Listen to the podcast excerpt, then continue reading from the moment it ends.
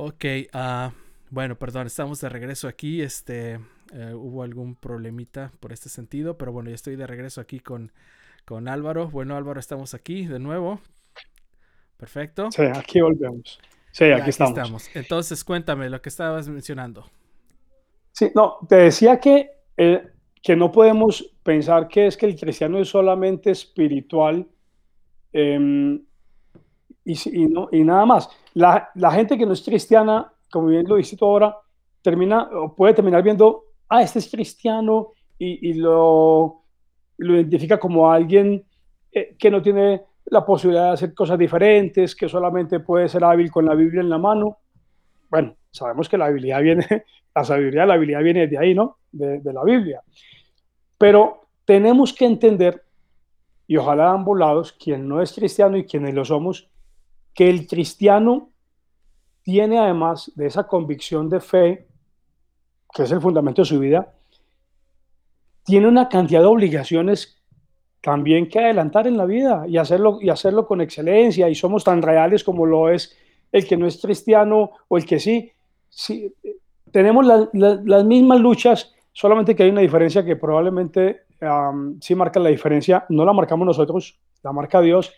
Y es que quien es cristiano allá en su trabajo, haciéndolo de, lo mejor, de la mejor manera que pueda, pues tiene, tiene la confianza en Dios y sabe que no lo está haciendo solo.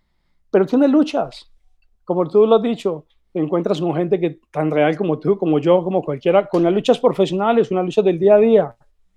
Em, pero lo que tiene que marcar la diferencia, Sergio, es que cuando, cuando estamos ejerciendo, cuando estamos trabajando, eh, lo hacemos, pero estamos en compañía de Dios haciéndolo y haciéndolo de la mejor manera. Eso es lo único eh, que marca, bueno, esa es la gran diferencia, pero no la marcamos ni tú ni yo, la marca Dios en la vida de nosotros.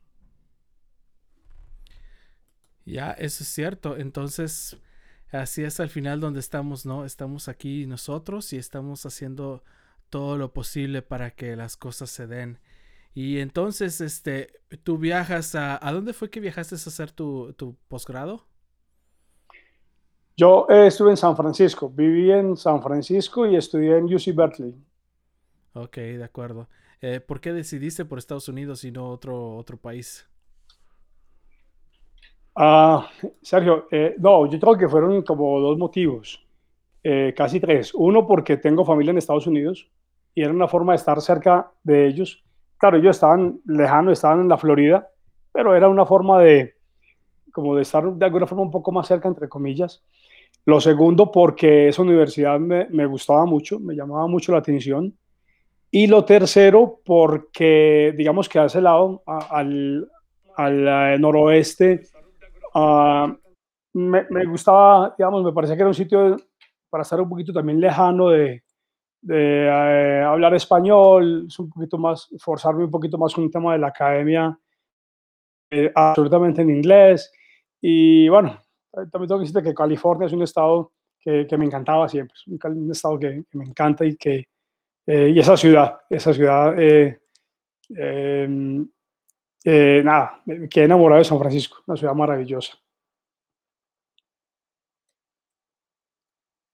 Perdón, sobre todo porque tiene este muchísima tecnología y desarrollo, ¿eh? ¿Cuántas cosas tiene San Francisco desarrollando? Increíble. Aunque en este momento California está pasando por un momento complicado. Este, mucha gente emigrando, mucho desempleo, muy difícil, pero, pero bueno, está así alrededor. Pero Sergio, ¿eh? Pero déjame decirte, una cosa, porque me acordé, justo en la época en la que yo estuve, también había una crisis fuerte en California y un gran desempleo por el famoso tema de las .com y todo lo demás. Bueno, que entre otras para mí fue una bendición porque eh, tuve la oportunidad de tener compañeros de clase que eran ejecutivos de varias compañías que, eh, digamos, que al final eh, no, no prosperaron pero esos tipos con un gran conocimiento, pues digamos, se dedicaron y ahora fue a estudiar y yo tuve la ventaja. El punto, Sergio, es que todo, por difícil que sea, tiene una ventaja. Todo tiene un lado positivo.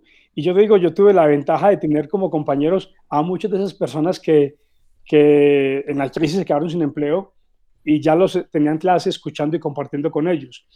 Pero fíjate además que cómo, es el tema de las crisis, ¿no? La había, pero en los años siguientes volvió el boom y, y volvió otra vez a ser eh, el norte de California ese nido, es, en el buen sentido de la palabra, ese buen nido de desarrollo de tecnología y demás. Y, y bueno, esto al final del día, esto es como un globo, Sergio, se infla y se desinfla. Hoy en día seguramente se, se contrae un poco, pero, pero seguramente volverá a expandirse un poco. Y te lo pongo como el ejemplo. Eh, me tocó vivir esa crisis en ese momento y luego volvió y se expandió. Pero, mm. pero sí, es un estado en el que eh, la verdad que el tema académico y el tema de conocimiento y el tema de vanguardia cognitiva eh, lo vives, lo ves. Y, eso me encantaba de ese estado. Perfecto. Bueno, Álvaro, entonces vamos haciendo la, primera pausa de lo que para pasar a lo, a lo más interesante que, queremos abordar, que es sobre la economía para este 2021. Y antes de eso, bueno, vamos a hacer esto. Te voy a tener aquí a un lado mío para empezar a promocionar algunas cosas. Este, el primero, lo primero que quisiera compartir con las personas que están aquí con nosotros, Álvaro, es este libro que se llama Consejos sobre la mayordomía cristiana, escrito por eh, la escritora Elena eh, de White, en el cual tiene muchos consejos sobre economía, sobre eh, cosas financieras, sobre cosas que nos pueden servir a nosotros incluso al, al tiempo en el que estamos viviendo, ¿no? Este libro usted puede descargarlo a través de EG Writings 2, que es una aplicación que usted puede bajar por su, eh, por su Android o, por su Apple, eh, cualquier tipo de dispositivo que usted tenga. Lo puede bajar, es gratuito, tiene la opción de encontrarlo en español. Y también eh, si usted le gusta o le interesa mejor adquirir el libro de manera física y disfrutarlo de una manera más, más, más normal, como dijeran algunos, puede checarlo por IATPA se va a iatpa.org y ahí puede checar dónde encontrar los libros, puede ordenarlo y se le puede enviar para usted, ¿no? También usted tiene la opción de buscar en el, website de la Iglesia Adventista del Séptimo Día. Usted busca también los contenidos y, cosas que hay y también puede usted encontrar ahí referencia. Iglesia Adventista del Séptimo Día.org. Ahí también usted puede encontrar esto. Y si no, por último, pues también puede checarlo por medio de Google. Usted simplemente escribe Iglesia Adventista del Séptimo Día y cualquier iglesia que le aparezca cerca de donde usted viva, usted, usted vive, usted se dirige, pregunta por el pastor y pregunta por este libro y él puede ayudarlo para la adquisición de él, ¿ok? Además, bueno, pues estando hablando con Álvaro, Álvaro también tiene su proyecto que es asesoría en finanzas personales y familiares, en el cual usted puede contactar más de lo que él hace, ponerse en contacto, puede asesorarlo, puede darle muchos consejos financieros en, cualquier situación en la que usted se encuentre, él lo puede ayudar. También está su website que es este eh, es smartadvisory.com.co en el cual también puede contactarlo ahí y checar todo lo que está haciendo Álvaro para asesorarlo. Y, aquí usted podrá checar si usted también tiene algunas preguntas, él podrá contestarlas inmediatamente y entonces ahí podemos seguir con eso. ¿Estamos bien, Álvaro? ¿Correcto? Sí, es correcto, Sergio. Así es, así es. Perfecto. Bueno, Álvaro, pues este es un 2021 muy, muy extraño, ¿no? Sí, Sergio, es, es extraño, es diferente. Es un año Mm, es un año que hay que saberlo, hay que saberlo entender, pero sobre todo, Sergio, hay que saberlo vivir. Em, yo te diría, o, te digo, o les digo, por lo menos bajo mi perspectiva, que hay que tener, a ver, tú hoy en día lees literatura o escuchas análisis. Y hay gente que es extremadamente optimista, que te dice que esto ya definitivamente empezó eh, el tema ascendente y la recuperación absoluta. Pero también te encuentras con gente que es extremadamente pesimista. Y te puedo decir que en ambos lados, si tú te pones a escuchar las razones de fondo, eh, puedes encontrar razones de fondo. Pero al final de los días, al final de, cualquier etapa, Sergio,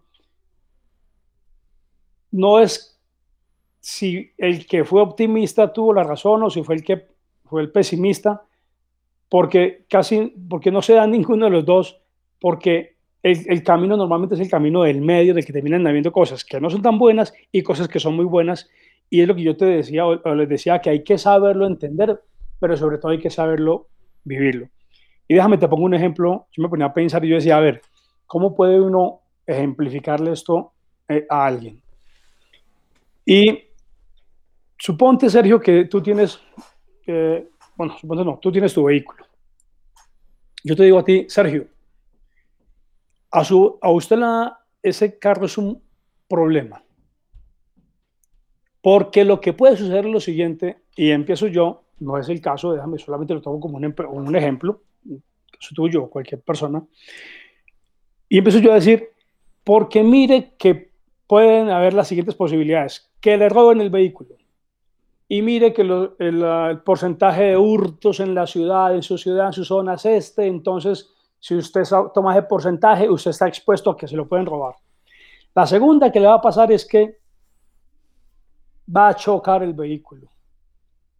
Lo tercero es que, y arrancan a, colocarte todos los sucesos que evidentemente pueden suceder en un vehículo.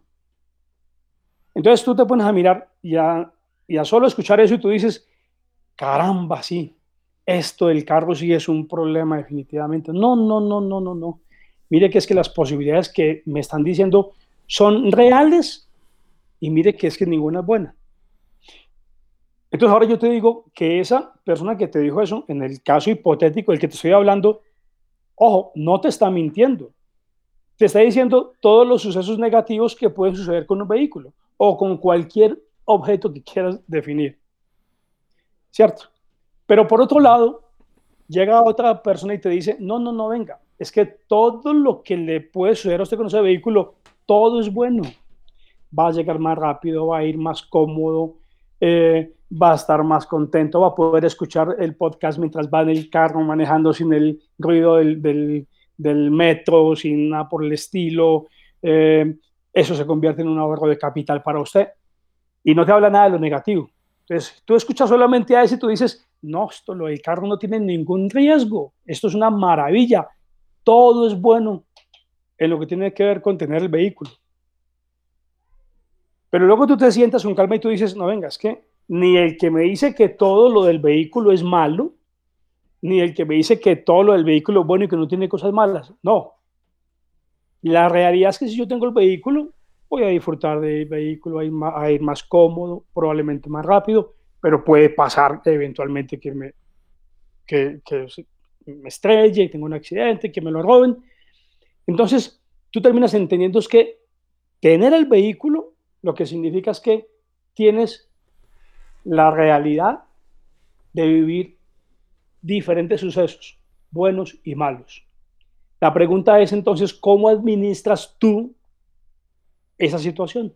¿Cómo administras tú el vehículo? ¿Me compro un seguro? ¿No lo voy a manejar en, eh, en ciertas zonas, en fin, ya tú tomas medidas. Cuando traemos ese ejemplo, Sergio, y lo llevamos para el 2021, lo que te decía en un principio, hay gente que te habla que todo lo del 2021 post pandemia no va a funcionar y te dan las razones del por qué y no están locos. Otros lo contrario y tampoco están locos. ¿Qué creo yo, Sergio? Que es una mezcla de ambas cosas. Mm. Vienen cosas que van a ser positivas, vienen cosas que van a ser de recuperación, otras que van a ser negativas, que no van a ser tan ideales. Luego, si quieres, podemos mirar de pronto, especular en algunas de ellas. Pero es un año 2021, Sergio, que, insisto, hay que saberlo leer, pero sobre todo hay que saberlo vivir. En el caso del vehículo, Tienes que saber entender las dos perspectivas, pero tienes que saber vivirlo. ¿Cómo? Tomas un seguro, no lo manejas en tales zonas, cuidas la velocidad, lo, cuidas el motor, sabes vivir el tener el vehículo.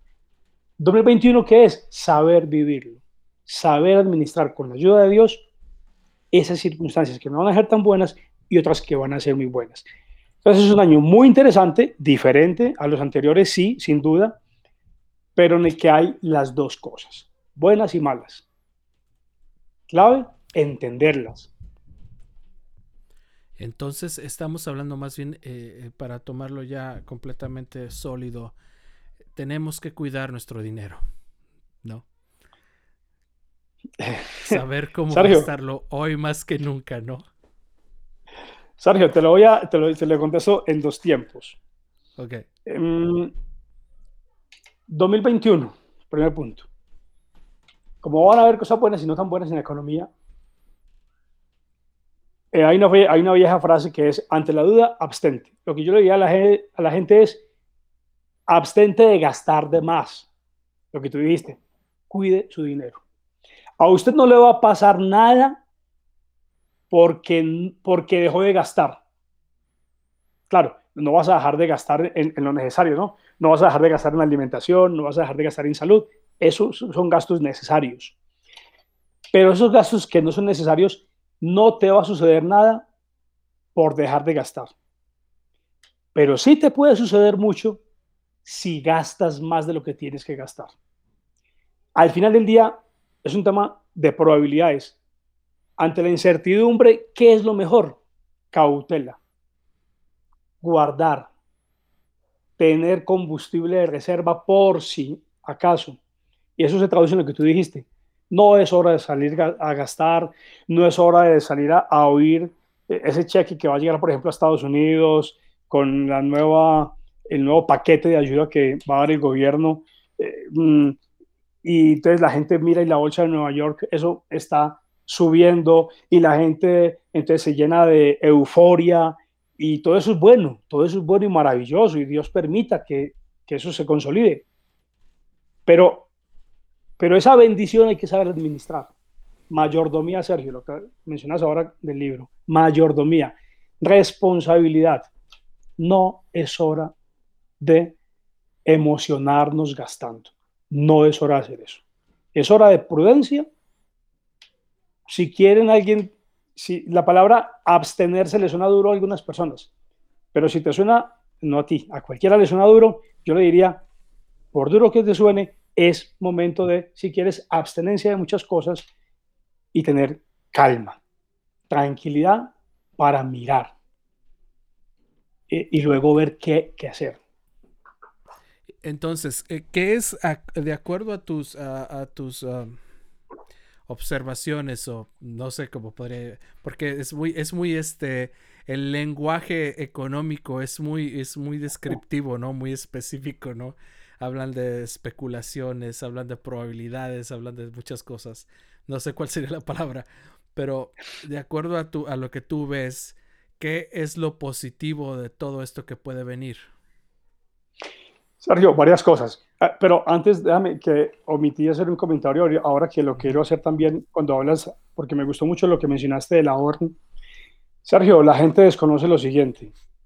Cuando tú miras las estadísticas, y es parte de lo que yo muestro y digo en, las charlas que doy, cuando tú miras las estadísticas, la calidad de vida de la persona retirada, esto yo te lo voy a decir, o se lo voy a decir y, y ustedes van a decir, ah, pero ¿dónde está la magia? ya te digo dónde, dónde no está la magia. Cuando tú miras las estadísticas, tú ves que las personas que se retiraron y que habían hecho un plan de ahorro en su vida juicioso, tienen tres cosas. Mayor calidad de vida, más tranquilidad, va ligado un poco al anterior, y más esperanza de vida. Viven, y está probado estadísticamente, y en diferentes regiones, viven más tiempo. Aquellos que tuvieron un plan de ahorro en su vida. Entonces, eh, y, está, yo, lo, yo lo doy en los seminarios, está probado por eh, mujeres, qué sucede con las mujeres, con los hombres. Está la estadística, Sergio. Donde no está la magia, la parte triste es que la gente no cae en cuenta de eso. No caemos en cuenta de eso.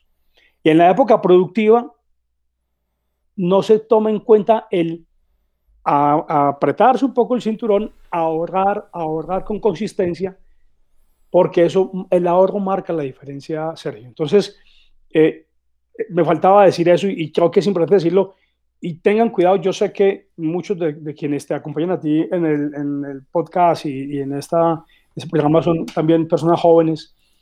Lo que, lo que yo quiero decirles es, antes de contestar tu pregunta, es, el ahorro no se hace avanzados en edad.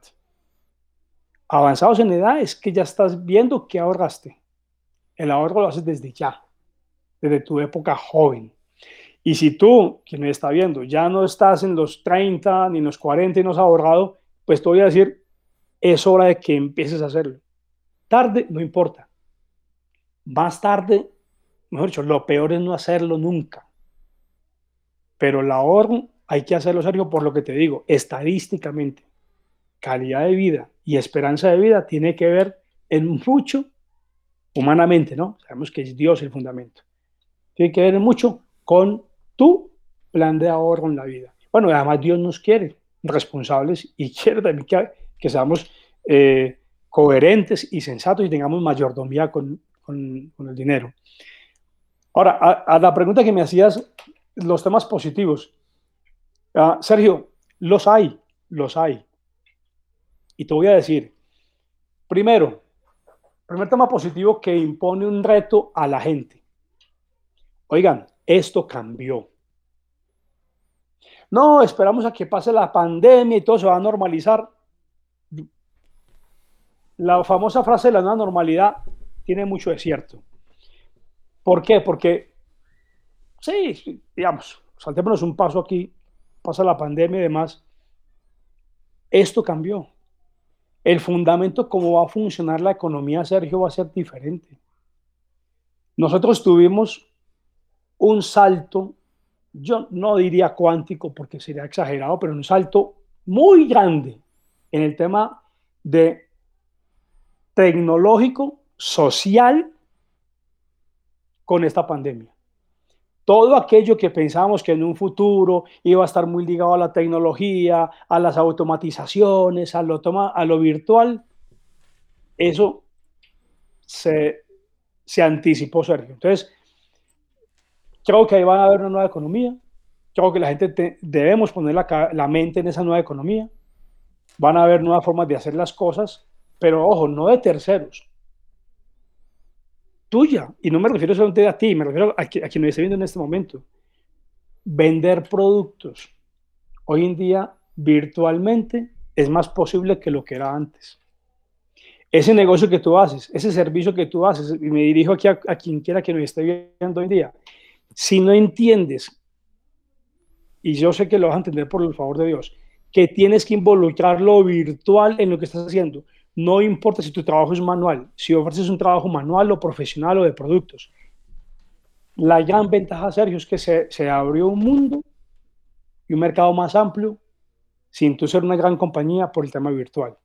Lo segundo, Sergio, es que viene un tema de, una economía de la... Yo, yo eso incluso lo escribí en el artículo, Ahora, pasada la pandemia, incluso, estamos hablando de ese salto y hablando de ese tema, pues como si fuera a pasar así de rápido, todo ese tema de, de, salubridad, Sergio, se, incrementó. Entonces, viene una economía de la salubridad expansiva, en el que la gente va a querer comprar y pagar por salubridad. Va a decir una cosa exagerada, le vendo el chitle eh, anti-COVID, no sé, estoy diciendo cualquier absurdo, ¿no? Lo que digo es que el concepto de salubridad ahora se incorpora en todo lo que tenga que ver con la cadena comercial de oferta de productos y servicios. Y si te puedes traer un producto que tenga que ver con un concepto de salubridad, el mercado te lo va a comprar. Y, además, he de decirte, Sergio, estoy seguro que, porque pasa en la, en la psiquis de los mercados, de 100 productos, que se van a negociar en el mercado en temas de salubridad, realmente es necesario van a tener 50. Los otros 50 los van a comprar es por marketing, por la fijación del virus, por la fijación de que todo tiene que ser salubridad. Y en eso, digo, digo es que ahí viene una expansión en términos de economía. Eso es una oportunidad. Eh, oportunidad, Sergio, en términos de, conciencia, el tema del, dinero, del, del, manejo de la plata. Yo eso lo veo como una oportunidad. Porque la gente ya se dio cuenta que algunos hemos vivido situaciones que hemos creído imposibles que sucedan. La mayoría no. Pero eso le enseñó a la gente, oiga, lo imposible puede suceder. Entonces, una ventaja, Sergio, es que hay conciencia de eso. Entonces, em, viene un tema de manejo de dinero diferente, más consciente, más maduro, más responsable. Por decirte algunos de los elementos, Sergio, pero, pero yo sí creo que vienen oportunidades, se van a dar oportunidades en este nuevo concepto de mercado em, en el 21 y de ahí en adelante. Sí, es cierto. De, hecho, sí dices en puntos que, que, me, estaban, me estaban dando en la cabeza ahorita y decía, sí, es cierto. Eh, ahorita un gel antibacterial está, es, es, la cosa más popular e indispensable. Y es cierto, eh, todo lo que conlleva salubridad es, es, algo que se ha vuelto expansivo. También ese, las ventas en línea, los, los repartos de tipo Uber, todas estas cadenas, eh, todos estos servicios se, han, se han expandido increíblemente. Y en lo negativo, Álvaro, ¿qué podemos esperar o qué podríamos pensar que podría suceder? Sergio, lo negativo, mm, sí, evidentemente son cosas que van a estar. Eh, una es, em, yo, a ver, no hay nada, Sergio, que no tenga eh, una razón y un fin. Cuando tú ves que los países, para solucionar el problema de corto plazo, lo que han hecho es necesariamente, y ha tenido que ser así, subsidiar, subsidiar, subsidiar. Eso, esa plata no sale de la magia. Es, y, para todos un ejemplo es la casa. Fíjense en su hogar. Si tú eres padre o madre eh, quien nos está viendo en este momento o cualquiera, la fuente de ingresos de tu casa supongo que eres tú. Yo tengo una pregunta. ¿Tú puedes gastar ilimitadamente? No. no. Tienes un límite que es lo que te entra. Con los países es lo mismo. Em, alguna gente cree que es que eso es poner una maquinita a generar plata y eso no, no es cierto. Y te diría, eh, no es cierto. ¿Por qué, Sergio? Te lo voy a decir en 30 segundos porque es que es bueno que la gente lo entienda. Un país es rico, no es rico, pero un país, su moneda, la que puede emitir, la que puede sacar a, mandar a hacer billeticos para poner a rodar en el mercado, está, respalda los activos que ese país tiene. ¿Qué cuáles son? Oro, petróleo, eh, inversiones a, a nivel global y demás pero el oro es una cantidad, el petróleo es una cantidad, eh, en fin, eso, eso tiene un límite. Entonces, si tú tienes de, de ponle que, haz cuenta que tengo aquí, que este es el activo. Si tú emites 10 papelitos que respaldan este activo, cada papelito equivale a una décima parte de esto. Si tú emites 100 papelitos, cada papelito equivale a una centésima parte de esto. O sea, tú no, cada vez que se emite más, ese papel, ese billete vale menos. Vengo a esto con esto, Sergio. Los países han tenido que gastar más plata de la que esperaban gastar para poder contener el corto plazo. Eso va a tener un efecto, sin la menor duda. Y ese efecto se puede venir, Sergio, en un futuro vía, como mínimo, en impuestos, necesariamente los países van a tener que volver a recaudar esa plata para volver a, quedar. Y el tema impositivo, eh, uno esperaría que sea un tema que, que se que venga. Lo otro, Sergio, en términos de, de esos mismos países, es sobre todo los países de nuestra región, qué tan golpeados van a quedar económicamente. Y ese golpe económico, Sergio, es menos gasto social y, el gasto, y menos gasto social es, es, una incidencia grande en nuestras economías. Se convierte en un tema de seguridad también y demás. Eh, eso es un tema que hay que tener cuidado. Eh, eh, no es una maravilla, hay que, hay que visualizarlo. Lo otro, Sergio, es el tema de las compañías. Es inevitable, Sergio, que igual que yo te mencioné ahora, que hay una gran oportunidad para las empresas y para más negocios. Algunas probablemente no tengan la posibilidad de subsistir. Entonces, eh, puede darse que algunas compañías o algunos sectores en particular no logran ah, superar estas etapas. Eh, y que hoy en día están sobreviviendo y no alcancen a sobrevivir. Eso es un riesgo en la economía. Eh, es algo que hay que tener en cuenta y tener mucho cuidado. Eh, Sergio, te diría, el otro riesgo es si las vacunas van a ser tan efectivas o no van a ser tan efectivas. Eh, al final, esperemos que si Dios permite, y esto yo sé que todo lo dejamos en manos de Dios y le pedimos a Dios dirección, digamos que si Dios permite al final, digamos que si funcionan, la pregunta es, para llegar a que funcionen, ¿cuántos, eh, cuántos golpes nos vamos a dar contra las paredes en ese camino? Yo, yo, yo tengo una cosa seria, yo, cualquier vacuna generaría algunos incidentes, ¿cierto? Yo, creo que eso, eso es un tema estadísticamente esperable. Pero ya incluso alguna vacuna está diciendo que va a tener que pensar en una tercera dosis, no solamente con dos, sino una tercera. Entonces, uno de los riesgos, Sergio, es mm, el superar esto nos va a llevar a que tenemos, nos vamos a dar varios golpes contra las paredes antes de llegar a la solución de la vacuna o no, y ese es un riesgo que hará que la economía se demore un poco más o un poco menos. Entonces, son, son riesgos, Sergio, de los que hay que estar pendiente, cuidadoso. El tema de bueno, inflación es un tema un poco más técnico, pero, pero digamos, eh, un, consejo que yo les daría es ahorren, pero el ahorro no es dejar la plata únicamente en los bancos. Em, no, no me, digamos, por tema de tiempo no, no daría para extenderme, pero si tú dejas la plata en el banco, Sergio, los bancos están pagando hoy en día tampoco en tasa de interés porque todo, la gente tiende a ahorrar que terminas tú pues, teniendo más inflación que tasa de interés de lo que recibes.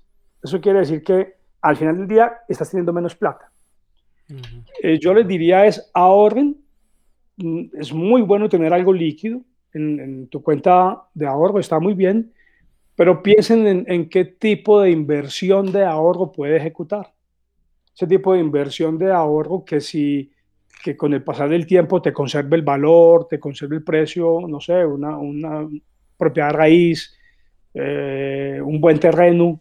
Eh, esa es otra forma de ahorrar también que hay que pensar y que y se hace inteligente en este caso. Pero, pero yo sé que lo, lo financiero es un poco técnico, Sergio, pero yo les diría es, hay positivo, hay negativo, uh, el ahorro sigue predominando, pero no solamente el ahorro significa plata en la cuenta bancaria es importante una porción, sí, pero ahorrar también eh, como con los talentos, Sergio.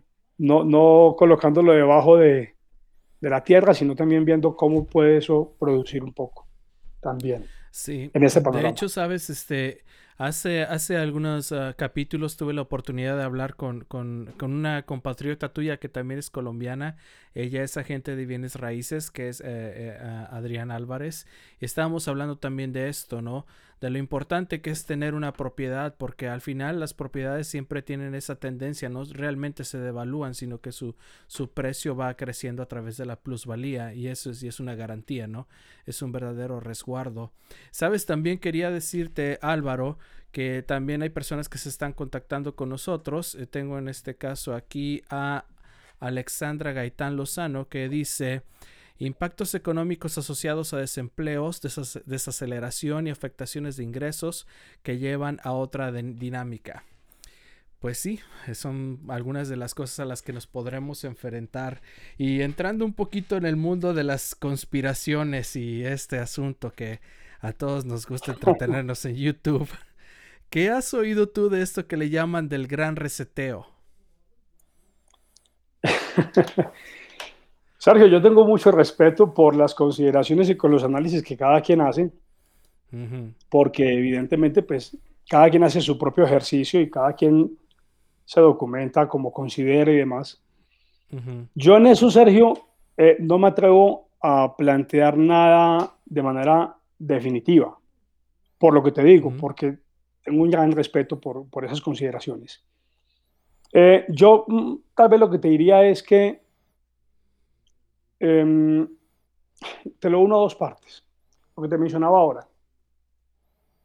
Yo puedo pararme solamente a decirte lo negativo, lo negativo de algo, El caso del, del, ejemplo del vehículo.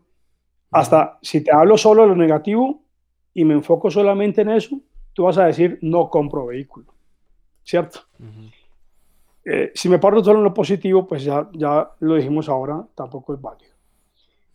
El tema del gran reseteo, eh, insisto, Sergio, respeto mucho eh, las consideraciones de cada quien, pero probablemente nos puede llevar a, a, dejar de lado algunos elementos en oposición a esa, a esa, a esa conclusión del gran reseteo que igual hay que también tener en consideración, ¿cierto?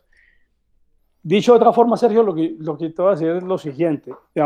yo no sé si será o no será, y lo, y lo, digo de esta forma por respeto a las conclusiones. Lo que yo creo es que hay una frase de Elena eh, de White que dice, en la vida hay que planificar como si fueras a vivir 100 años, pero estar preparado como si el final fuera mañana. Y eso, Sergio, ella lo escribió hace 150 años. Y hoy vamos 150, 160 años después. Y en mi opinión sigue siendo tan vigente hoy como lo fue en su momento. No sabemos, Sergio, y, ambos sabemos que el concepto del, gran reseteo tiene además un componente espiritual bastante, eh, digamos, puede tener un componente espiritual y sabemos incluso hacia dónde va el mundo, eso lo tenemos claro y demás, pero no sabemos los tiempos, eh, Dios dijo, oiga, los tiempos ni los ángeles lo saben, eso lo sé yo. Entonces, frente al tema de, de gran reseteo, lo que yo diría, Sergio, es la frase de Elena G. de White. Planificar como si fuéramos a vivir 100 años, pero estar preparados como si el final fuera a ser mañana. ¿Qué quiere decir esto? puede pasar cosas de, que se dicen del gran reseteo, puede pasar algunas cosas, yo no voy decir que sí ni que no, no lo sé, pero igual puede pasar cosas también en que esto, en que seguimos adelante, la economía sigue avanzando, las posibilidades se siguen dando y hay que estar dispuesto a capturar las buenas posibilidades que dé la economía, el mercado laboral, eh, en general eh, la vida, pero estar preparados a nivel personal eh, como si mañana fuera a ser el final de todo, o si, yo me muero mañana es mi final mañana y si, si estuve no estuve preparado. Pero, pero yo, yo, Sergio, lo que le diría a la gente es, piense en futuro. Eh, piense en futuro, pero, pero viva una vida preparado, también con la contingencia de que el final puede ser eh, mañana. Y uno podría decir, ¿qué es esa contingencia? Hay 10 formas, 20 formas de ver esa contingencia, Sergio, pero, pero yo le, le propondré a la gente que no deje de pensar, de planificar como si fuera a vivir 100 años, que es que el final no, no lo sabe sino Dios. Y primero, de la mano de Él, y segundo, como dicen en México, echarle ganas y seguir eh, eh, con diligencia y con inteligencia pensando en, en 100 años, porque eh, lo hablábamos tal vez, y fíjate que cuántas veces ha pasado y con lo que voy a decir no, no cuestiono a quienes digan, a quienes hoy en día defienden el, gran, el gran reseteo. ¿Cuántas veces ha sucedido, Sergio, que se ha dicho que es el fin em, y no lo es? Y mucha gente, por jugarse todas las cartas a ese fin, terminó en una situación muy difícil, Sergio, paupérrima, porque se jugaron todas las cartas a ese fin. Cuando Dios dijo que el tiempo no lo conoce sino Él, hay que respetarle eso a Dios. Y vivir preparados como seres humanos, pero ser diligentes, vivir una vida diligente en planificar con responsabilidad para el día de mañana. Wow. Sabes que tiene, ahora, ahora ya me ayuda muchísimo lo que, lo que acabas de comentar, porque cuando uno vive en el temor, en la duda, esos, sentimientos nunca vienen de Dios. Eso me ha quedado claro. Son cosas que desde, la, desde el jardín del Edén quedaron claros que el miedo no venía de Dios y la duda tampoco es de Dios. Y todo este tipo de, situaciones, este, de, de, cosas que aparecen, eh, independientemente de qué tan ciertos eh, las fuentes sean o no, pues realmente no sabemos si no tenemos el control, ¿no? Más sin embargo, es confiar en Dios y, decir, y Dios dice, no temas, o sea, Dios, Dios va a proveer y uno tiene que tener esa conciencia de que no sabemos qué va a pasar. Podemos vislumbrar situaciones, pero más sin embargo no sabemos qué es lo que realmente va a pasar. Y, para cerrar eso del gran reseteo, pues es una idea de que toda la economía se va a transformar en algo completamente diferente a como lo conocemos. Todo va a cambiar y, es lo que mucha gente piensa que va a pasar pronto, ¿no? Y, se ha vuelto completamente un rumor, pero, pero es verdad. Pero bueno, antes de regresar a este a ese mundo, ese mundo de, de, que a todo mundo le interesa y le entretiene, vamos a hablar cosas más sólidas. vamos a hablar cosas más sólidas, Álvaro. Mira, yo me he dado cuenta que la mayoría de las deudas no las adquirimos de viejos, las adquirimos a veces muy jóvenes, ¿no? O las mayorías de las decisiones financieras las adquirimos muy jóvenes y Generalmente es la falta de experiencia lo que hace que acarriemos estas deudas por mucho tiempo, ¿no? ¿Cuáles podrían ser los consejos que tú darías a las personas, eh, sobre todo a los, a los, a los, a los, jóvenes que están por iniciar alguna nueva inversión o decir, bueno, me voy a aventar a, a endeudarme y comprarme este carro o comprarme esta, esta cosa, lo que sea? ¿Qué podrías tú darle de consejo como inicio a todas las personas? Sergio, yo... Mm, lo diría de esta manera. El fundamento, y, bueno, lo vemos en la Biblia, la Biblia nos dice que no nos endeuda, no, no adquiramos deuda. Y hay mucha sabiduría en eso, sin duda. Ahora, cuando tú miras el tema y tú miras, si uno mirara bíblicamente el tema, eh, habla incluso en muchas partes de, buenas deudas. En conclusión, lo que yo diría basado en, e, ese pues en ese fundamento de sabiduría y, visto en la vida, yo diría que las deudas no son malas, o lo que yo le diría a esa persona que tú me, me pides a quien me dirija, las deudas no son malas, lo que es malo son las malas deudas, si me hago entender. Y me permito repetirlo, las deudas no son malas, lo que es malo son las malas deudas. ¿Y qué es una mala deuda? Sergio, hay varias formas de verla. Una, una es aquella deuda para adquirir algo que realmente no necesitas. Mm. Que no te va a aportar valor patrimonial. Ah, no, pero es que me hace que si yo me compro el Ferrari, así sea endeudado, así sea pagando más de lo que recibo, las niñas, las mujeres me van a ver más lindo. Tú puedes, o sea, alguien puede inventarse las razones que quiera para justificar su deuda. Pero hay una realidad, es, esa deuda que vas a adquirir te hace patrimonialmente más sólido. Entonces, ¿qué es una deuda patrimonial? Si tú compras y te endeudas para adquirir vivienda, esa es una deuda patrimonial vas a dejar de pagar renta y en lugar de pagar renta estás capitalizando en propiedad ese, esa casa o ese apartamento que compraste. Entonces, ¿toda deuda de casa es buena? No. Porque si yo me gano para adquirir una casa de 150 mil, 200 mil dólares, y con juicio y hago mis cuentas y eso es lo que yo puedo, puedo asumir como responsabilidad porque la deuda tiene un componente de responsabilidad muy grande. No solamente es el, el, solo, el solo hecho de pagar, es ser responsable cognitivamente desde el principio. ¿Puedo adquirir esa responsabilidad para atenderla como Dios pide? Entonces, si yo puedo tomar una deuda de una casa de 200 mil dólares y hoy me compro la de 500 mil, ya me equivoqué. Ya, de, ya hice de una deuda buena una deuda mala. Y, no, y, y de hecho va a destruir mi patrimonio porque no voy a poder pagarla, me la van a quitar y perdí lo que pagué, me quedé sin casa y me quedé sin lo que pagué. Entonces me destruyó patrimonialmente. Mm. Entonces, una deuda buena patrimonialmente es esa, esa casa que tú puedes pagar razonablemente. Es que yo sueño con la de 500 mil. Ok, construye tu capacidad para poder ir por la de 500 mil. No vayas por la de 500 mil para ver si puedes construir tu capacidad. No, no, no. Es al contrario. Oiga, entonces no puedo comprarme ningún un vehículo. No, sí.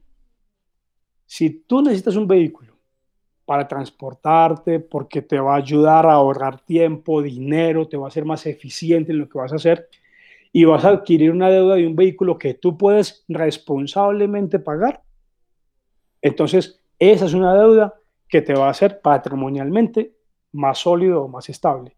Vuelve y juega. Si me compro el Ferrari, cuando no lo puedo pagar, me estoy haciendo un daño y estoy adquiriendo una, deuda mala. Hmm. ¿Qué deuda es una locura? La deuda de ese reloj lujoso que me hace ver más guapo, más elegante eh, y que al final del día no necesito, pero adquiero una deuda para un reloj, un reloj que cuando vas a vender no lo puedes vender en lo que lo compraste, estás destruyendo valor. Oiga, es que me quiero ir de vacaciones a Cancún. Estoy allá en Toronto, donde estás tú. Y, muchos de, quienes nos ven a esta hora que, sueñan con ir a Cancún, volver a México, lo que sea. Y vámonos para Cancún y nos metemos una deuda, metemos un, como decimos en Colombia, un tarjetazo de crédito que queda esa tarjeta reventar. Pues vámonos para Cancún. Pasas en Cancún rico una semana, cuando vuelves empiezas a sufrir con la cuota de la tarjeta de crédito. Y no solamente por la cuota, sino por los intereses de la tarjeta de crédito.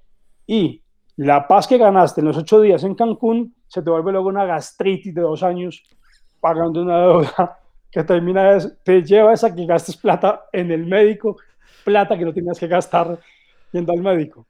Álvaro, entonces nunca voy a Cancún. No, sí, sí. ¿Te quieres dar el gusto a Cancún? Sí, quiero darme el gusto a Cancún construyete el derecho de ir a Cancún.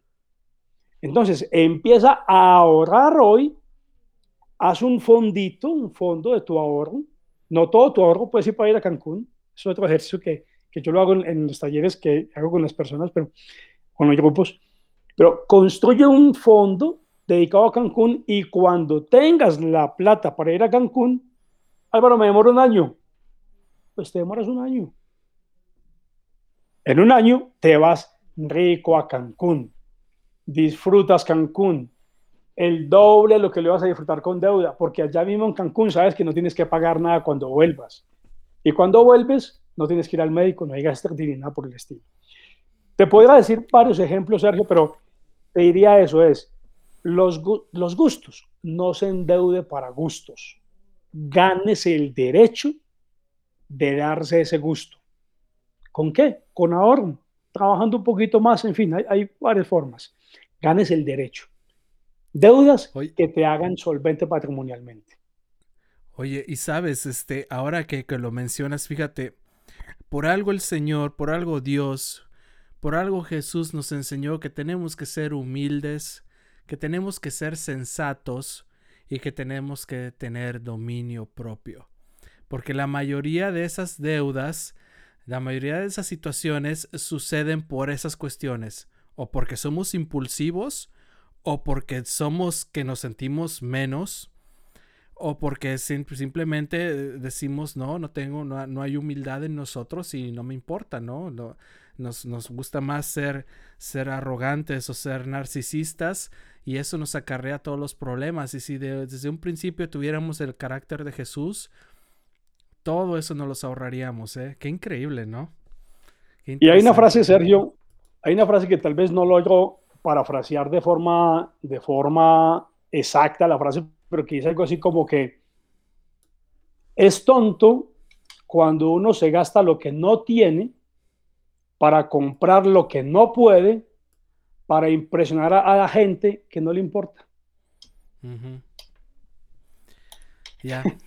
Exactamente. Y, te y, te pones a impresionar a quien al final del día la gente no le importa, nadie va a venir a ayudarte a pagar la deuda de ese lujo excesivo que te diste, porque el problema termina siendo es de quien contrajo la deuda y ese otro que te vio el reloj o te vio no le importa tu estado después de tener que ir a pagar una deuda difícil de pagar. Entonces, para impresionar a gente, a gente a la que no le importas.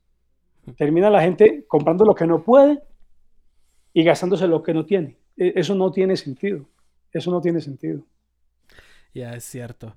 al final, este, y sabes una cosa que, por ejemplo, yo me he fijado mucho aquí en Norteamérica, ¿no? En Norteamérica, aquí en Canadá, la, la cultura es muy diferente. Yo me he fijado que hay gente que tiene mucho dinero, pero realmente no lo muestra. Hay gente que tú la ves demasiado sencilla, demasiado, este, que no, no realmente invierte mucho en su apariencia, pero viven muy bien. Y, y en el caso contrario, nuestra cultura latinoamericana es mucho de eso, ¿no? De que tengo que presentar, tengo que mostrar, tengo que, tiene que la gente que ver quién soy.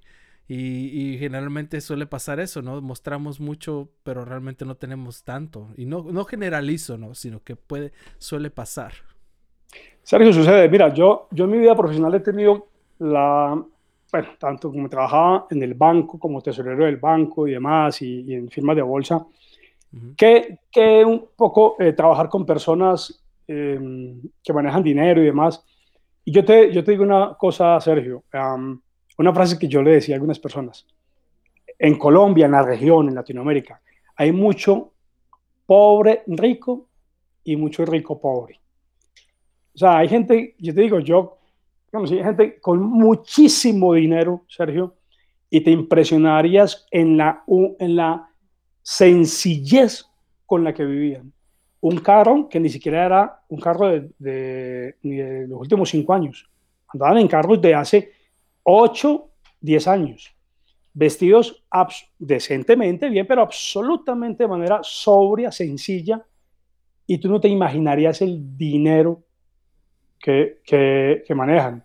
Uno de ellos me parece incluso un caso particular, alguien que tiene muchísimo, muchísimo dinero y tú lo ves sin guardaespaldas, en un carro absolutamente sencillo, no usa ni siquiera, ni siquiera eh, iPad ni nada, sino que el tipo anda con una, una libretica de apuntes y cuando tiene que apuntar algo el tipo saca su libretica de apuntes y apunta con el lapicero, eh, no le importa ni la tecnología. Puede ser probablemente un exceso ya también, pero lo que digo es que hay gente con mucho dinero que vive como si fuera, vive modestamente, muy sencillamente.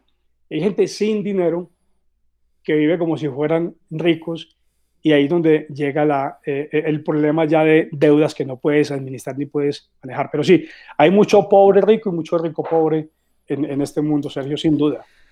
Pues sí, y al final todo se trata de eso, ¿no? el Señor nos pide que seamos congruentes en todo y eso es lo que sí me queda al final como, como, como enseñanza, hay que ser congruentes en todo, ¿no? Congruentes en todo, en tus palabras, acciones, en todo lo que presentes. Sabes, Álvaro, también yo tengo... Uh, tengo algunos amigos que, han decidido en, tiempos como este echar a andar sus negocios, e iniciar nuevos negocios en tiempos como este y, ahí van adelante. Pero, por ejemplo, personas que inician negocios en tiempos como este, ¿cuáles serían los consejos que podrías darles?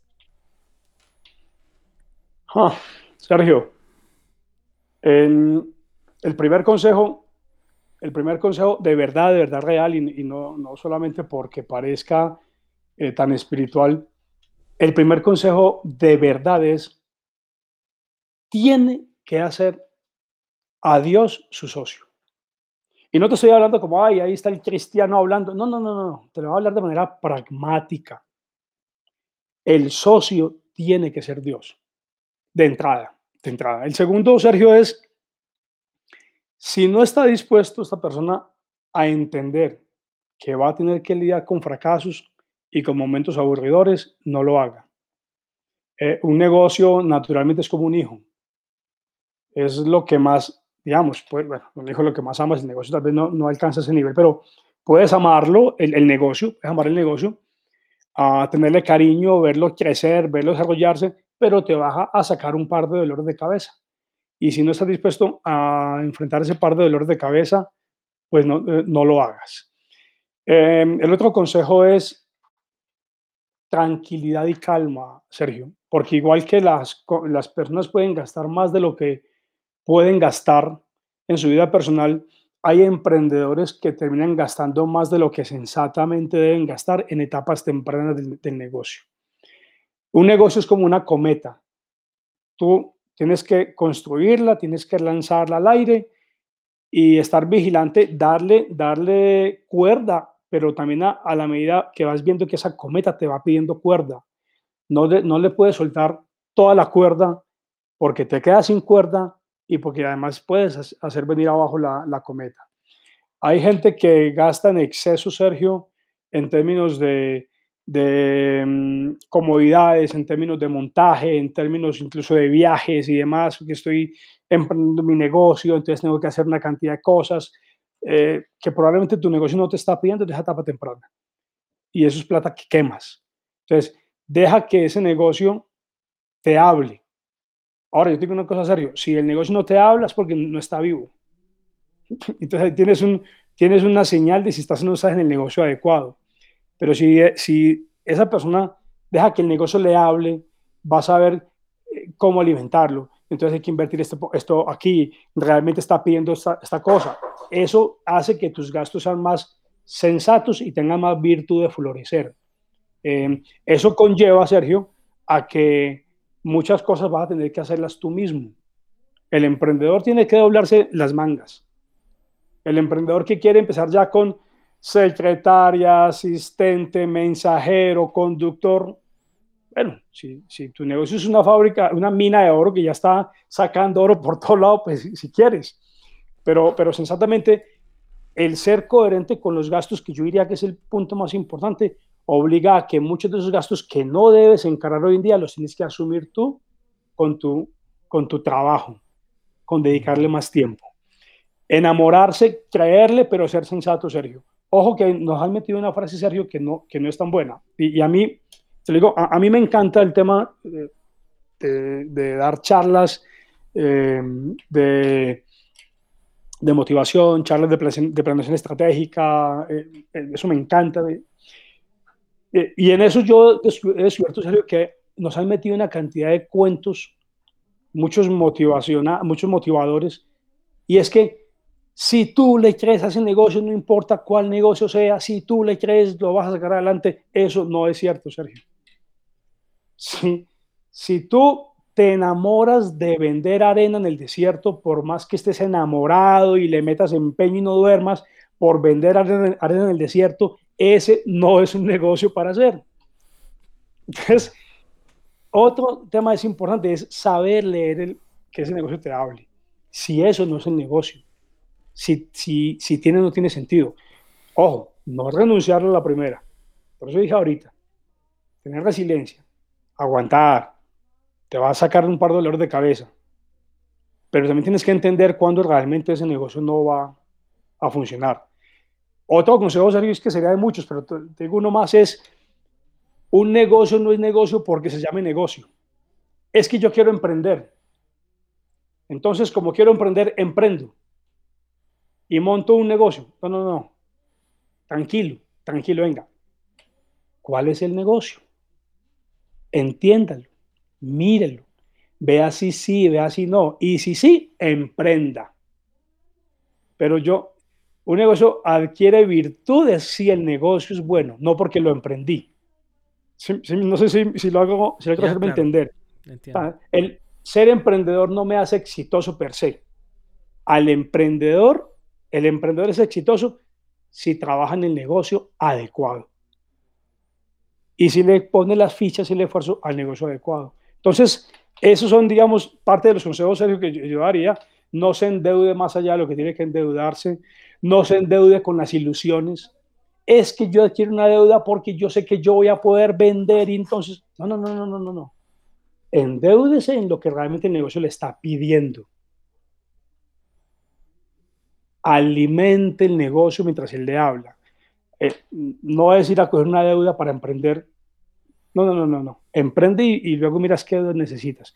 Entonces, responsabilidad, sensatez, entenderlo, saberlo oír, saber que el negocio no es negocio porque es negocio, ver si sí eso no es, tener tolerancia, tener lucha y, para, para que todo eso te funcione,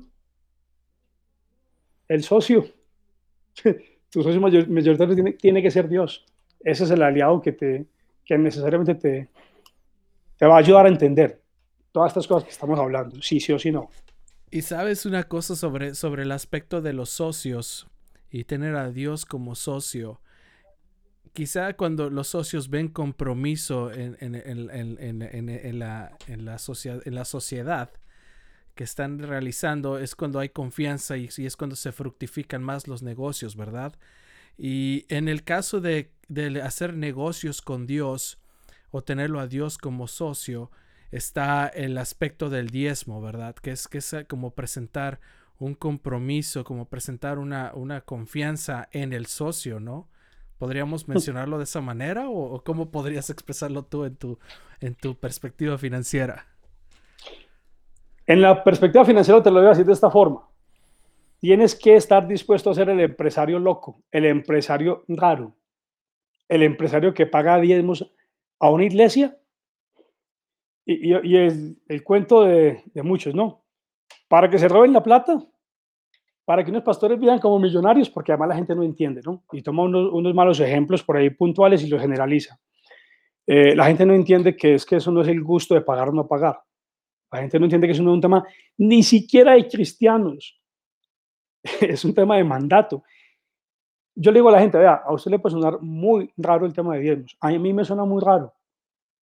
Pero es que es una obligación que no me inventé yo, no se inventó eh, nadie humano. Es un principio que Dios determinó.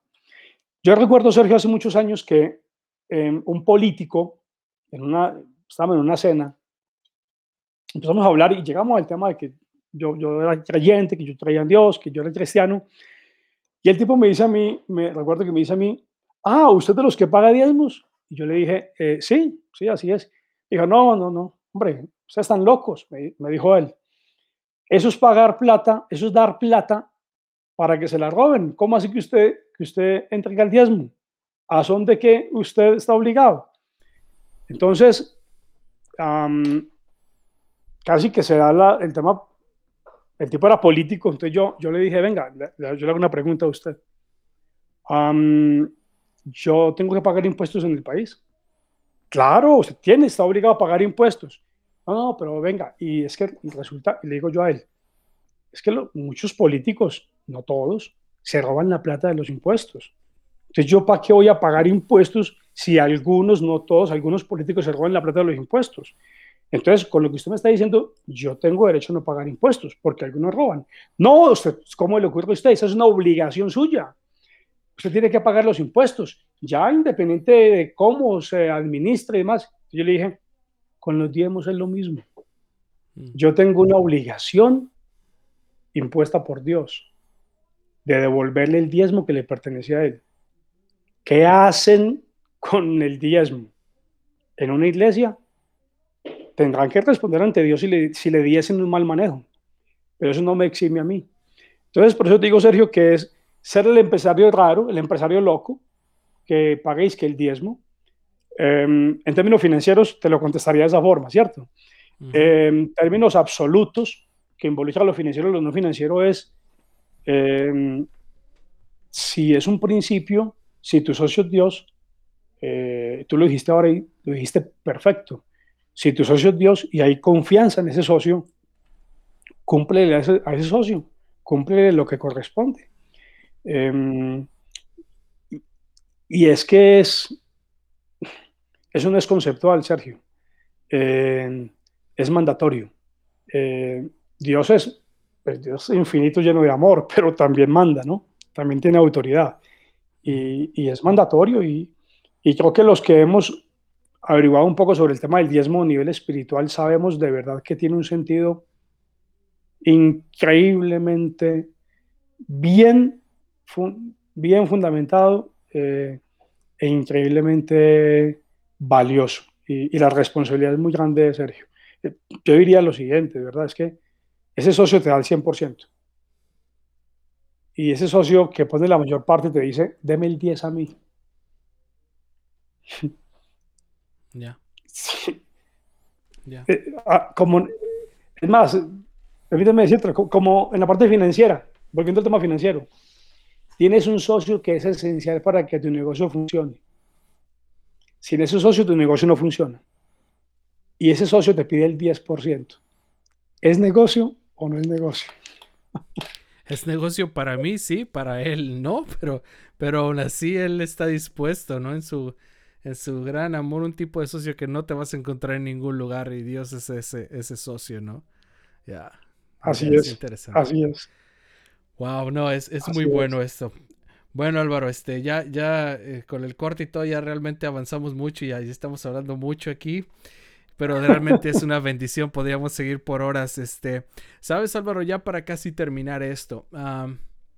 Preguntas eh, un poco más rápidas. Este, ¿qué tanto es, qué tanto es esto entonces? ¿Habrá digitalización de la moneda? ¿Tú lo crees ya muy, ya muy pronto, muy seguro? ¿O igual es una especulación también? Sergio, es un tema largo, te lo voy a decir bien, te lo voy a decir muy rápido y, lamentablemente no hay tiempo para poderlo explicar. Eh, yo, creo, yo creo que en un porcentaje sí. Y te voy a decir un, elemento y te voy a dejar una cosa que a, a, varios les va a, a, revolver la cabeza lo que les voy a decir, les voy a decir en este momento. Em, no me pregunten cuáles sí y cuáles no, pero yo te, yo te digo, yo hoy en día soy convencido que el famoso mundo criptomonedas es un mundo mucho más serio de lo que la gente ha querido pensar, ha querido entender. Ese mundo ya no se va a devolver. Em, he estudiado un poquito el tema, eh, porque todo este tema del ruido y demás, entonces empecé a investigarlo un poquito. Y básicamente el, tema cripto es un concepto de digitalización de la moneda, eh, o, o, hace parte de ese paquete. Y yo te puedo decir, me puedo equivocar como cualquier ser humano, pero yo hoy tengo la convicción de que el mundo cripto eh, va a ser muy poderoso, Sergio, en la economía nuestra de aquí en adelante. Eh, y ese es uno, como lo veo yo, es uno de los elementos de la digitalización de la moneda. Bueno o malo, no sé, yo le encuentro muchas ventajas al tema eh, cuando madure, al tema cripto, ¿no? No, no, no me refiero al tema de la digitalización de la moneda como tal, porque sabemos eso tiene también sus, tiene sus honduras, pues, como lo diríamos en otras palabras. Pero mi respuesta entonces es, Sergio, sí, en un porcentaje sí. Y te diría que uno de los componentes va a ser el mundo cripto. Y te diría que ese mundo cripto, eh, muchas, muchas van a fracasar, pero varias van a madurar y se van a incorporar en la economía cotidiana nuestra, eh, sin la menor duda. Wow. Bueno, pues habrá que, habrá que seguir viendo y esperar y, y bueno, pues no estaría de más, ¿no? Si, si, si hay alguna oportunidad de invertir, pues la gente tal vez pensar en alguna inversión con eso. Y en algún caso esos tú los podrías asesorar. Este, sí, porque ya. Para mí todo eso está... Yo junté todas las preguntas posibles, Álvaro, sobre lo que está pasando ahorita para traerlas. Y dije, no puedo quedarme con nada de lo que esté pasando de, de, de ayer y hoy y de lo que sea y ya que quede un poco por lo menos más sentado entre todos nosotros, ¿no? Definitivo. Oye Álvaro, entonces, yo no me había dado cuenta, pero uno de los puntos importantes de una, de una buena salud financiera, bueno, no sé si por decirlo así, pero es hacer un testamento, ¿eh? Qué, importante realmente es hacer testamento, ¿eh? Sergio, es un tema de, tantas cosas, de responsabilidad. Eh, yo diría fundamentalmente responsabilidad. El segundo es de amor, Sergio, em, porque es que de verdad se materializa. Cuando, cuando las familias, y sobre todo aquellas que tienen, digamos, un par de dólares más que otros, no hacen un testamento serio, responsable y bien organizado, lo que le estás dejando a tu familia es, por mucho que se quieran, le estás dejando contiendas, diferencias, disputas y, no sé qué cantidad de cosas más. Entonces yo creo, Sergio, que sí, un testamento es necesario, es responsable, es la mayor, una, una manifestación, mejor dicho, de amor con la familia eh, y es paz, porque, porque en cualquier momento de la vida está sintiendo, esa persona que ya es un testamento está sintiendo que, que está tranquilo, que si pasa algo no tiene ninguna incertidumbre en lo que ya determinó. Em, caso contrario, quien no lo hace, está pensando con los, y está jugando con los easy, y si tal cosa yo no he hecho esto, y si sucede esto o aquello. No. Hacer un testamento es eh, una idea sana, muy, muy sana, Sergio. Y, asesorarse, obviamente, asesorarse bien también de eso, em, también es importante. Pero es muy sano hacerlo, Sergio.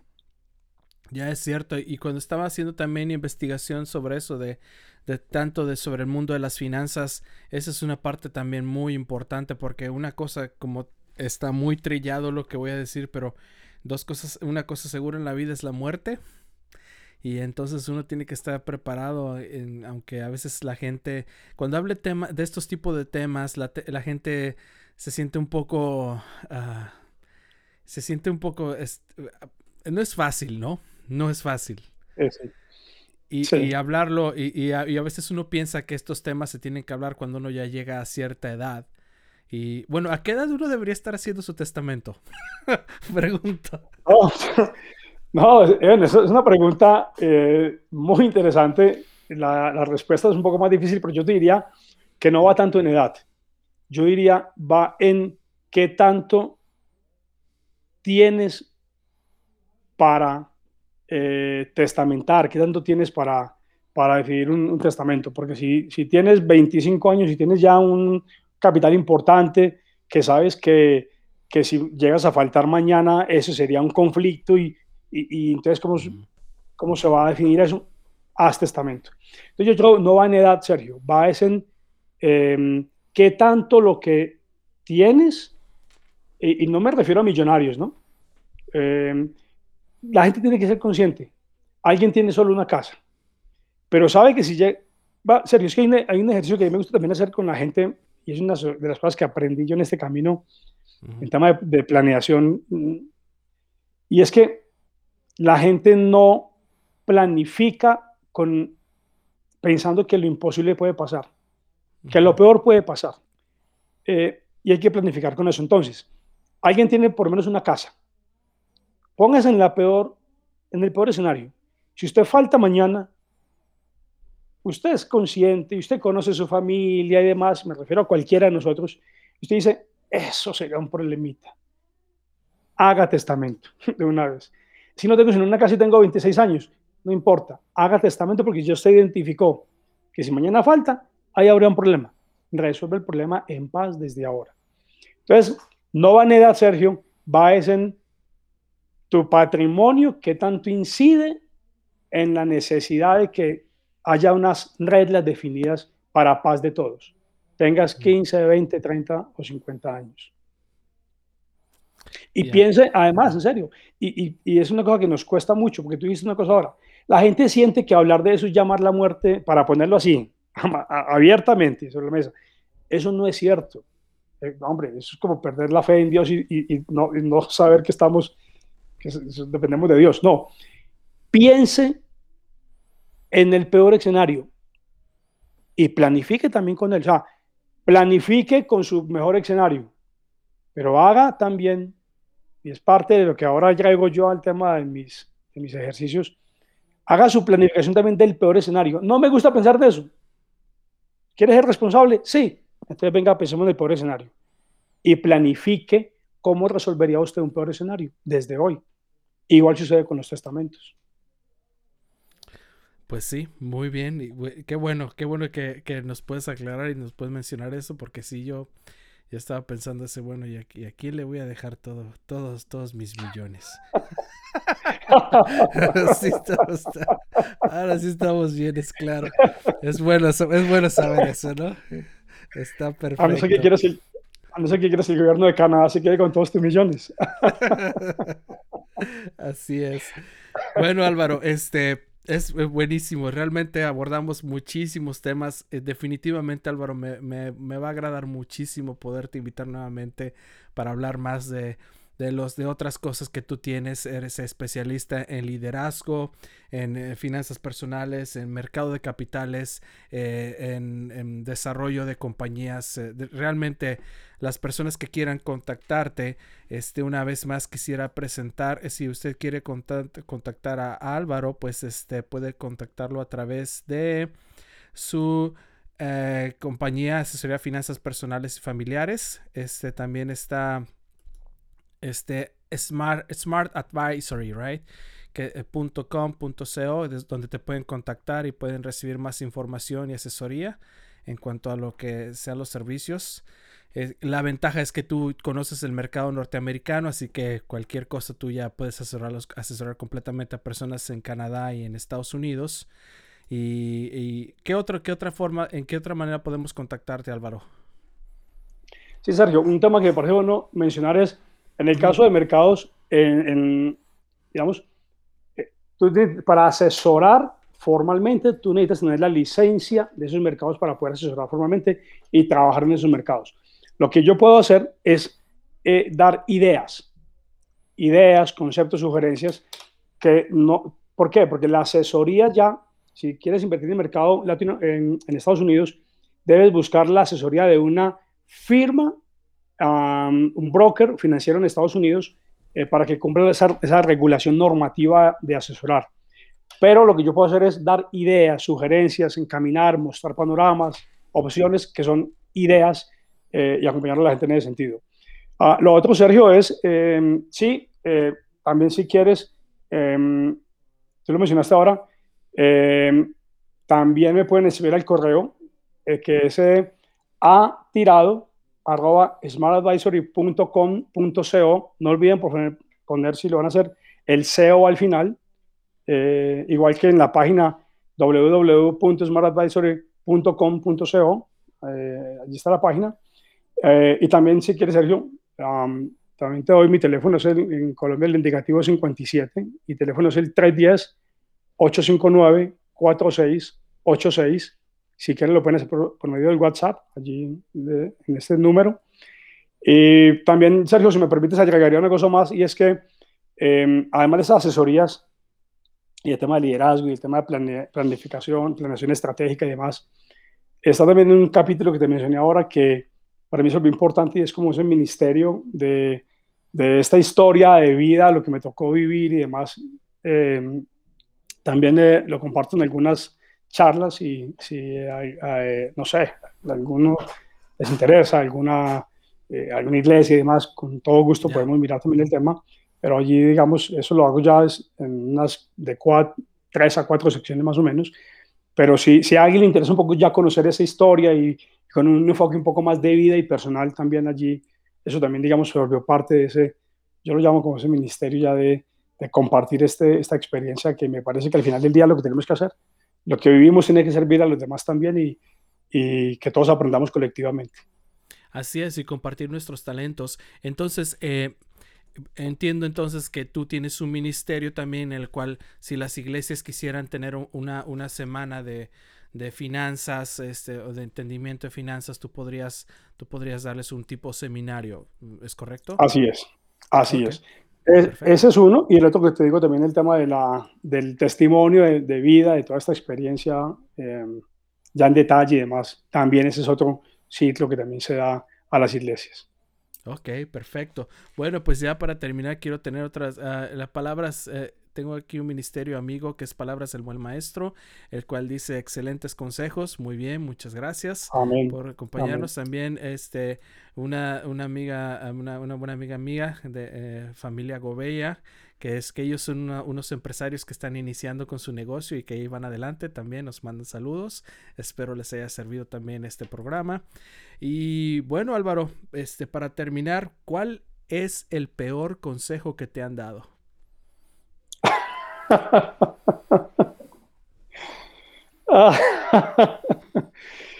Ah, esa pregunta está muy buena. Em, Sergio, el peor consejo que, me han dado mm, es no irme de algún lugar cuando debía hacerlo.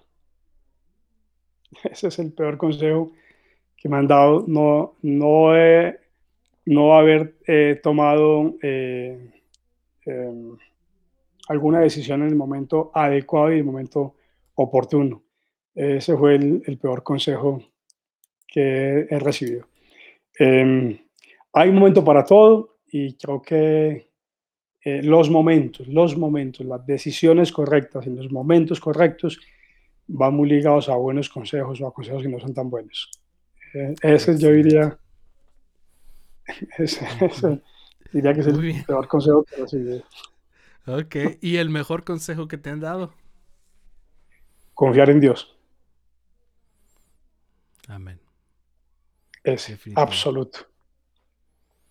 Definitivamente. Sobre todo un hombre, un hombre que vive, un hombre que vive de, la constante especulación y, la duda. Solo confiar en Dios ayuda a tomar buenas decisiones, ¿eh? Ah, sin duda. Te contaría historias de verdad. y sin duda, confiar en Dios es el mejor consejo. Bueno, pues perfecto. Espero que en un futuro podamos volver a conectarnos para esto. ¿Alguna cosita más que quisieras agregar, Álvaro? No, Sergio, que ha sido un gusto que de verdad de corazón espero, espero que esto que hemos charlado hoy, que primero además tremendamente agradable, Sergio, de verdad que eh, un, eh, un eh, director, un presentador pues de lujo eres tú, en serio que... en serio, en serio.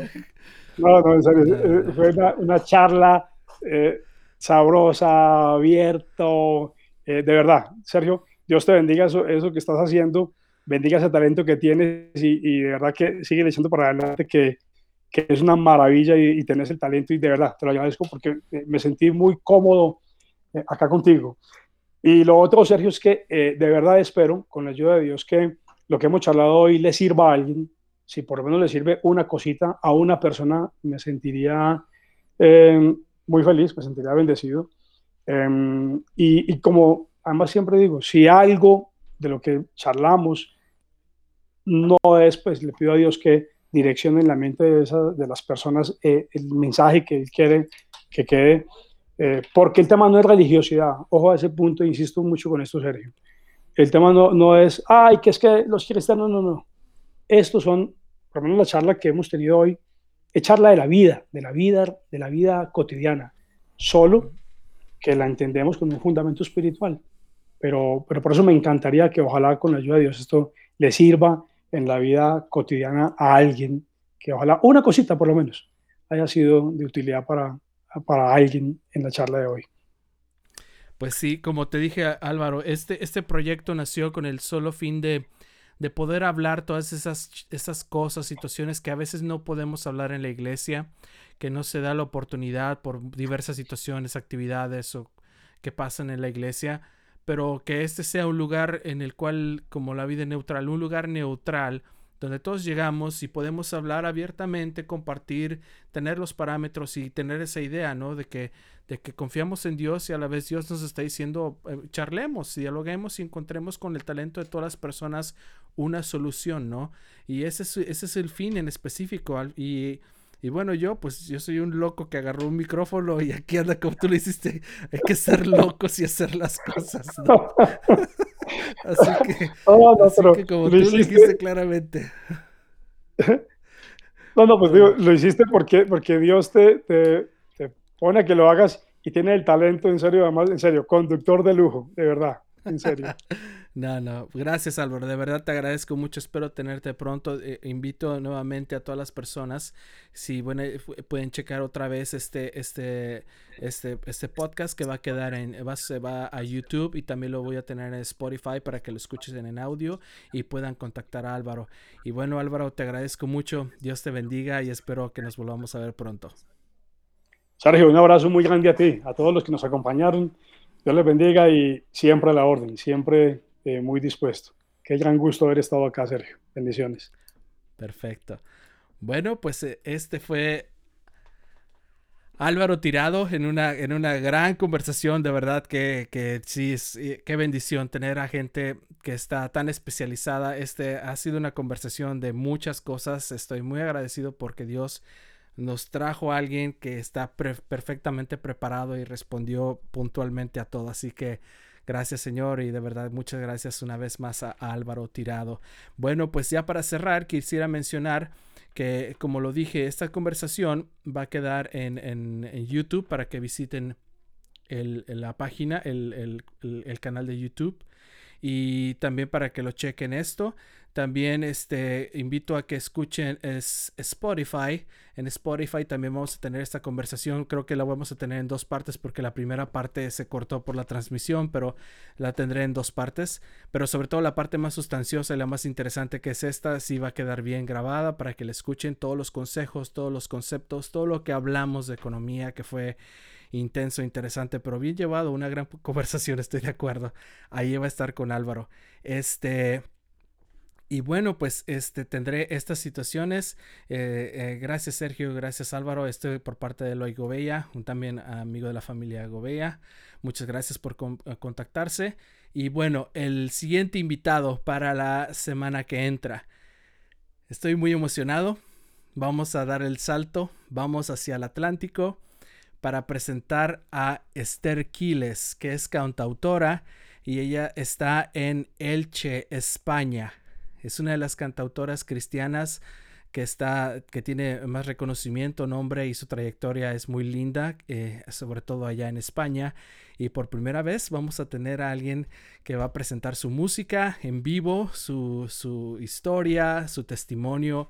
Va a ser algo que realmente no se pueden perder. Por cuestión horaria, pues será el domingo 25 de abril a las 3 de la tarde, tiempo del este, 2 de la tarde, hora del centro y 9 de la noche en Madrid, España. Así que no se lo pueden perder. Ella estará con, nosotros, ella de, una manera muy, muy amable acepta estar aquí. Así que los espero la semana que entra. Gracias, Dios los bendiga. Pon tu vida neutral, deja que Dios tome el control y Él hará. Bye.